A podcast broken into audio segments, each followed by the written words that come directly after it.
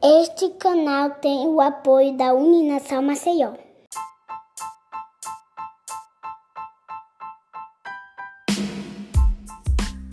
Olá, bem-vindo a mais um episódio do É Freud. Hoje o tema é violência psicológica. E para falar sobre esse assunto, convidamos a psicóloga Bárbara Abreu, ela que é mestra em psicologia e atua como psicóloga na Casa da Mulher Lagoana Nise da Silveira.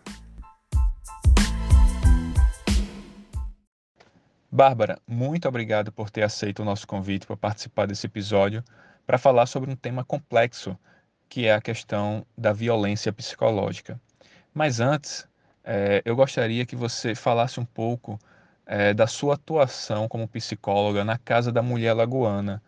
Como é que você atua e como funciona a Casa da Mulher Lagoana Nise da Silveira? Ô, oh, Radião, eu que agradeço o convite, né? Fico muito feliz de poder participar. É, então, vou falar um pouquinho como é que, que funciona a Casa da Mulher e como é que é a atuação da psicologia lá. A Casa da Mulher Alagoana, ela, na verdade, é uma tentativa de reunir vários serviços que a mulher que é vítima de violência doméstica pode precisar quando ela decide dar esse passo, né, de fazer o registro do boletim de ocorrência, de tentar sair do ciclo da violência. Então, logo que ela chega, ela passa pela recepção, é feita uma triagem, pega alguns dados pessoais e o primeiro contato dela é com o setor do psicossocial, que é a, aí ela passa a ser atendida por uma dupla de psicóloga e um assistente social. E ali a gente vai ouvir, entender aquela demanda, saber o que é que a história daquela mulher, o que é que levou ela ali, né? Identificar quais são as necessidades dela naquele momento e no que é que a gente pode ajudar. Se for o caso do registro de boletim, ela é encaminhada para o núcleo da Polícia Civil, que aí lá eles fazem o registro do boletim e pedido de medida protetiva, certo? Se houver, por exemplo, uma necessidade de, é, da entrada em divórcio, questão de é, pensão alimentícia de filhos, guarda de filhos, e ela não tem condições de constituir advogado para isso, a gente encaminha para a Defensoria Pública, né, que vai assumir esse caso a partir do registro do boletim, é importante isso, né? A Defensoria de lá, ela só assume os casos é, em que a mulher fez registro de boletim, certo? Em, no teor da violência doméstica, né? É, os casos que são abertos lá, eles as audiências, né? Porque no futuro, quando você abre o boletim de ocorrência, vai ter um inquérito, vai ter uma investigação, né? E aí vai ter a audiência. O ofensor, possível ofensor, ele vai ser ouvido, a mulher vai ser ouvida também, né? É, na, pelo juiz, no caso. E aí esse juizado acontece também lá no nosso prédio, né? As audiências também acontecem lá no nosso prédio. E além disso, a gente tem uma equipe da SEMAS, que é a Secretaria Municipal de Assistência Social, que faz articulação com alguns serviços da prefeitura. Então, por exemplo, lá a gente não tem atendimento psicológico, certo? A gente tem um acolhimento inicial, né, de identificação de demanda, mas não tem atendimento psicológico. Mas aí o setor de articulação pode encaminhar essa mulher quando a gente identifica a necessidade para que ela seja atendida em alguma unidade básica de saúde próxima à residência dela ou nas clínicas que a gente tem parceria. Então, por exemplo, a Clínica Escola do SESMAC, Clínica Escola da UNIT. A gente tem algumas parcerias firmadas que faz esse encaminhamento para que essa mulher tenha esse suporte, que a gente sabe que o suporte né, da terapia, do atendimento psicológico é muito importante nesse momento. E outros acessos também. É, a gente sabe que a, mulher vítima de violência doméstica, o nosso público lá, pelo menos que, que tem chegado para nós, é um público de vulnerabilidade socioeconômica. Então, elas têm muitas vezes dependência financeira desse possível ofensor. Né? Então, ela vai precisar é, ter acesso a um benefício eventual de aluguel social, né? para que ela possa sair da casa que ela está, ir para outro bairro, se afastar dele, ou ter acesso a algum tipo de, de benefício mesmo, né? que seja ofertado pelo município, ou até benefícios federais, que ela ainda não esteja é, acessando por algum motivo, seja por falta de cadastro, enfim. Então a gente tenta ali na Casa da Mulher reunir a maioria dos serviços que acredita-se que seja necessário para dar suporte a essa mulher que é vítima de violência. E no tocante à psicologia lá é, é nesse sentido, assim, desse primeiro acolhimento, de é, ouvir, entender, identificar quais são as demandas inclusive, fortalecer essa mulher para esse momento da denúncia, porque é um momento muito delicado. Muitas delas chegam lá, ainda tem medo de fazer essa denúncia, tem medo de passar pelo processo. Ah, mas ele vai saber que eu denunciei, e aí como é que vai ser? Vai ser pior para mim, vai ser mais difícil, ele vai ficar mais agressivo. E a gente tenta dizer para ela que ela, a partir daquele momento ela vai ser protegida por uma rede, né? A Patrulha Maria da Penha passa a acompanhar, enfim, tem uma rede que vai estar em torno dessa mulher que dá subsídio para que ela faça essa denúncia e dê prosseguimento nesse processo para que ela consiga realmente sair do ciclo da violência, né? Entendi. Agora a gente indo para uma questão mais específica sobre violência psicológica, é, quando você recebe essas mulheres na casa da mulher lagoana, elas já geralmente já chegam com o episódio de agressões físicas, né, de violência física.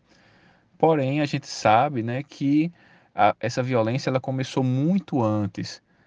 Só que para a própria vítima é muito difícil ela identificar quando ela está sofrendo uma violência psicológica. Por que é tão difícil fazer essa identificação precocemente?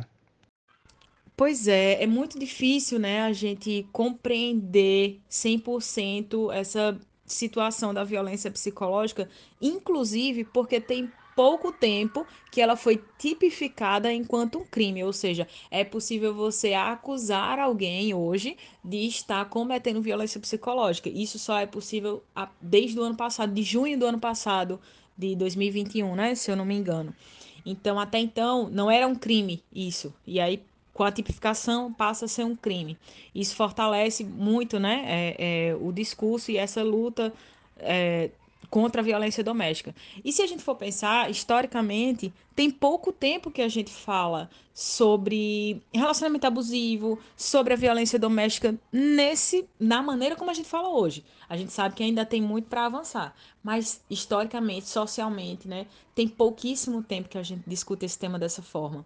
O que a gente construiu socialmente é que a mulher ela tem o lugar da submissão, da obediência, ela tem uma maneira de se comportar dentro do relacionamento e caso ela não se comporte dessa maneira, ela merece ser corrigida e essa correção vem na forma de uma agressão verbal, vem na forma de uma agressão física, né?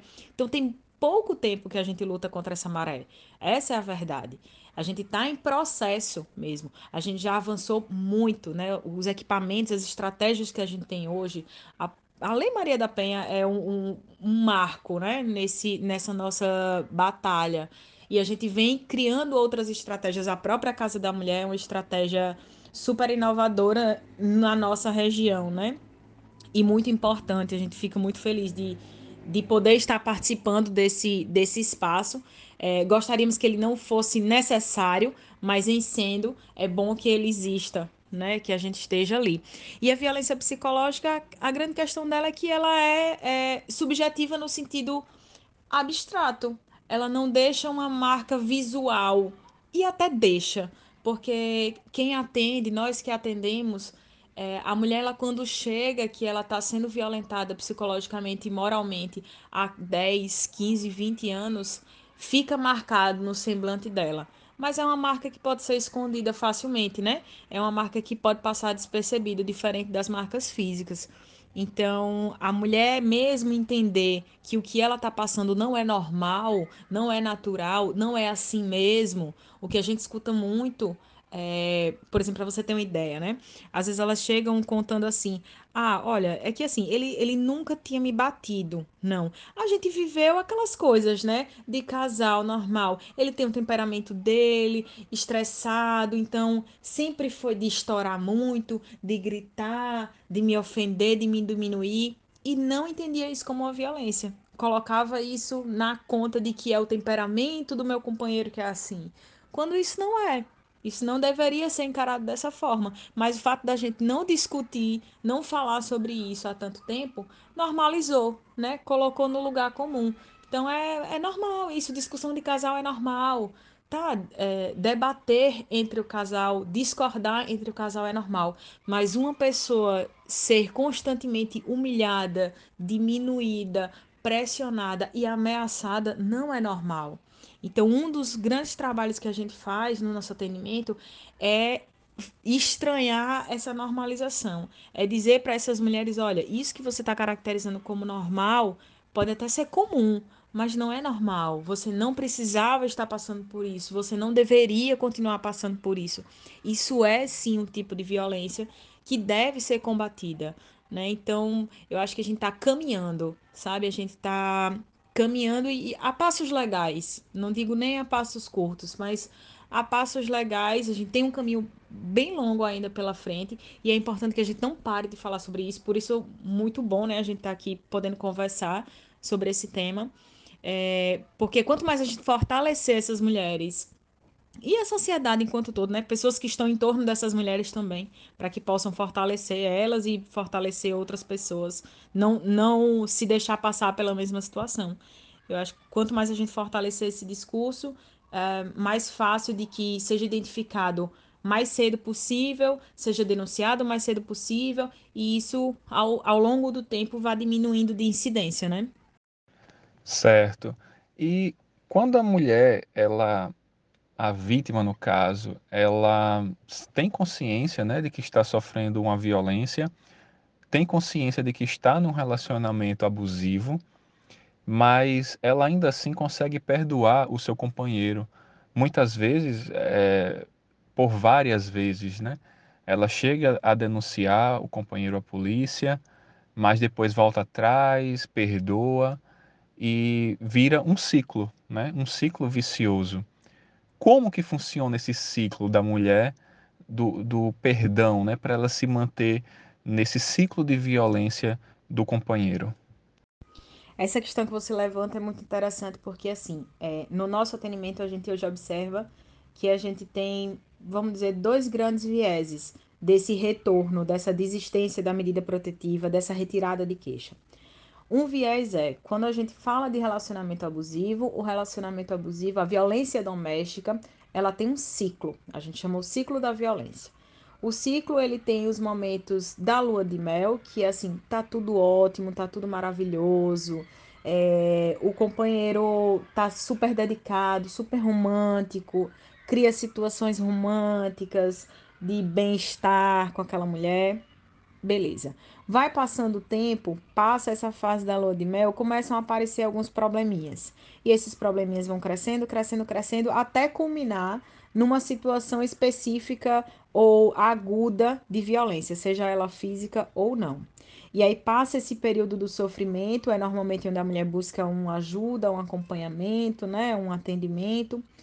Depois que passa essa fase, dependendo da reação da mulher, ele tenta voltar ao cenário da lua de mel de me perdoe, de me desculpe, eu sei que eu errei, isso não vai mais acontecer, foi um momento, eu estava de cabeça quente, eu tinha bebido, você me causou insegurança, você fez isso comigo, você causou isso em mim.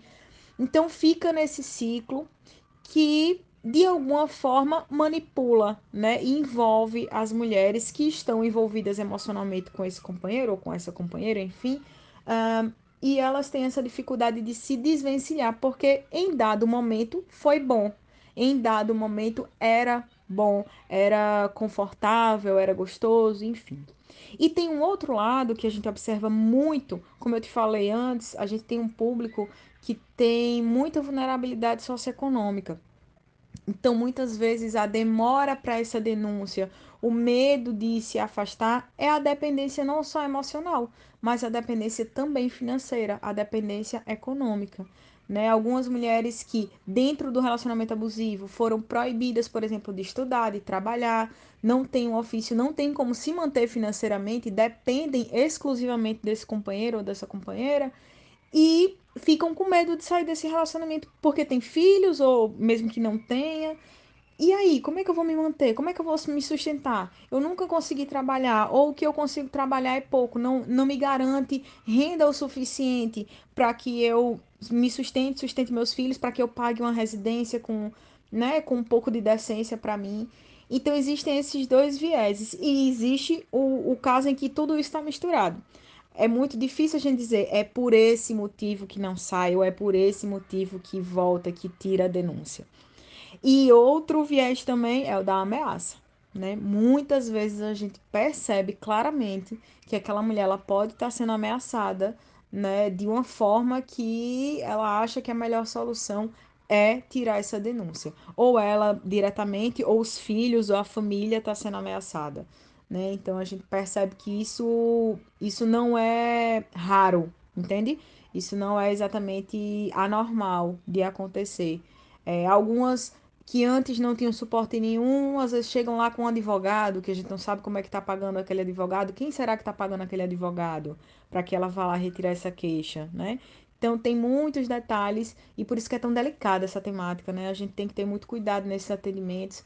E uma coisa que a gente preza muito lá é assim: mesmo a gente identificando essas vulnerabilidades e essas situações, a mulher ela sempre tem a palavra final pra gente. A mulher tem total autonomia. É ela quem decide se ela vai denunciar, é ela quem decide se vai manter, é ela quem decide se vai retirar essa queixa. Ninguém toma a frente por ela porque a gente entende que ela já tem sido violada demais.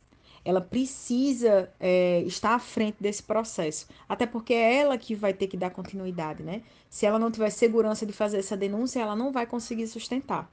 Então, sempre a mulher dá a última palavra. E aí tem todas essas nuances, né? Todos esses detalhes aí que podem influenciar nessa retirada de queixa, nesse retorno para esse companheiro.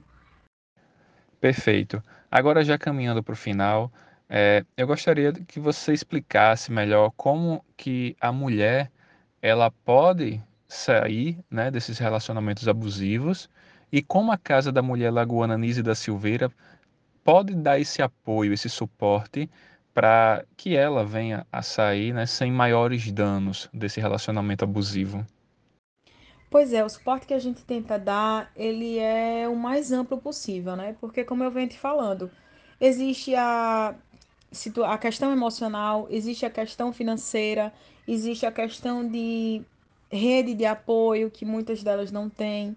Então a gente tem mulheres lá que precisam ser abrigadas, né? Num, ambiente que, é, que não é divulgado, endereço, porque é realmente correndo risco de morte, as ameaças né, são muito efetivas, já houveram tentativas de, de, de homicídio e tal. Então, o suporte, a Casa da Mulher, ela vai tentando fortalecer essa mulher que chega lá para ser atendida nos mais diversos âmbitos. Então, se ela não tem uma moradia, a gente faz o um encaminhamento para que ela seja inserida em programas de acesso à habitação. Se ela não tem fonte de renda, a gente tenta encaminhar para cursos de capacitação para que ela consiga, né, no futuro mais próximo possível, desenvolver alguma atividade rentável para que ela possa se autogerir, se autossustentar. É, a gente hoje tem grupos que funcionam lá na casa, que são grupos de mulheres que foram atendidas por nós, que a gente chama do grupo Vínculos, que a gente tem encontros mensais com essas mulheres para ter roda de conversa, para fazer manutenção, entende? É, a gente sempre faz acompanhamento. A mulher, depois que ela é atendida lá pela casa, é, de tanto em tanto tempo, a gente faz ligações. Olá, fulana, como você está? Como está a sua situação? Como está o andamento do seu processo? Tá tudo bem? Você está precisando de mais alguma coisa? Algum dos encaminhamentos que a gente deu foi suficiente? Não foi suficiente? Então a gente faz um monitoramento durante algum tempo dessas mulheres. É a maneira que a gente tem de acompanhar, né? Ela não simplesmente passa por lá e depois pronto, nunca mais a gente sabe. A gente faz esse monitoramento. E essas que têm essas necessidades específicas, a gente tenta abarcar o máximo de suporte e apoio possível. Né? Como eu te falei, a gente não tem atendimento psicológico lá, mas a gente encaminha para que ela seja atendida em outros órgãos, né? em outros espaços, porque a gente entende que não é fácil lidar com, com essa situação, não é fácil sair dessa situação e, como eu falei anteriormente, né, na, na, na resposta anterior, ela precisa estar fortalecida para conseguir sustentar esse passo que ela deu. Então, a gente entende que é muito, muito, muito importante essa rede de apoio. Se ela não tem uma rede própria, a gente tenta criar essa rede a partir do grupo Vínculos, inserindo ela em outros espaços. Então, o grupo Vínculos ele foi consequência de um curso de capacitação, né? um curso de, de da parte de auxiliar administrativo que elas fizeram e tal. Foi um curso longo. Então, são estratégias que a gente vai alinhavando para dar esse suporte que a gente entende que é necessário para essa mulher nesse momento que ela está de extrema vulnerabilidade. Bárbara, muito obrigado por ter participado aqui do nosso episódio. Foi um prazer receber você e espero poder contar também em outros episódios.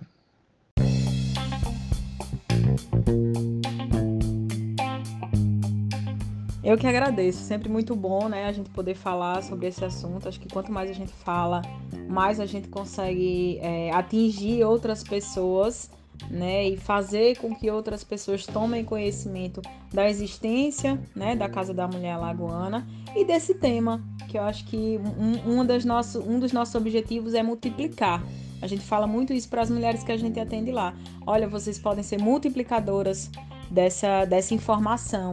Vocês que estão passando, que estão conseguindo superar esse momento, né, essa, essa tempestade, podem e devem ser multiplicadoras desse discurso para que a gente consiga cada vez mais diminuir essa situação, né, que, que é estrutural, a gente sabe que é uma, uma coisa estruturada aí na nossa sociedade que a gente vem desconstruindo, né, é, com, muita, com muito profissionalismo, com muita determinação de quem está atuando nessa área.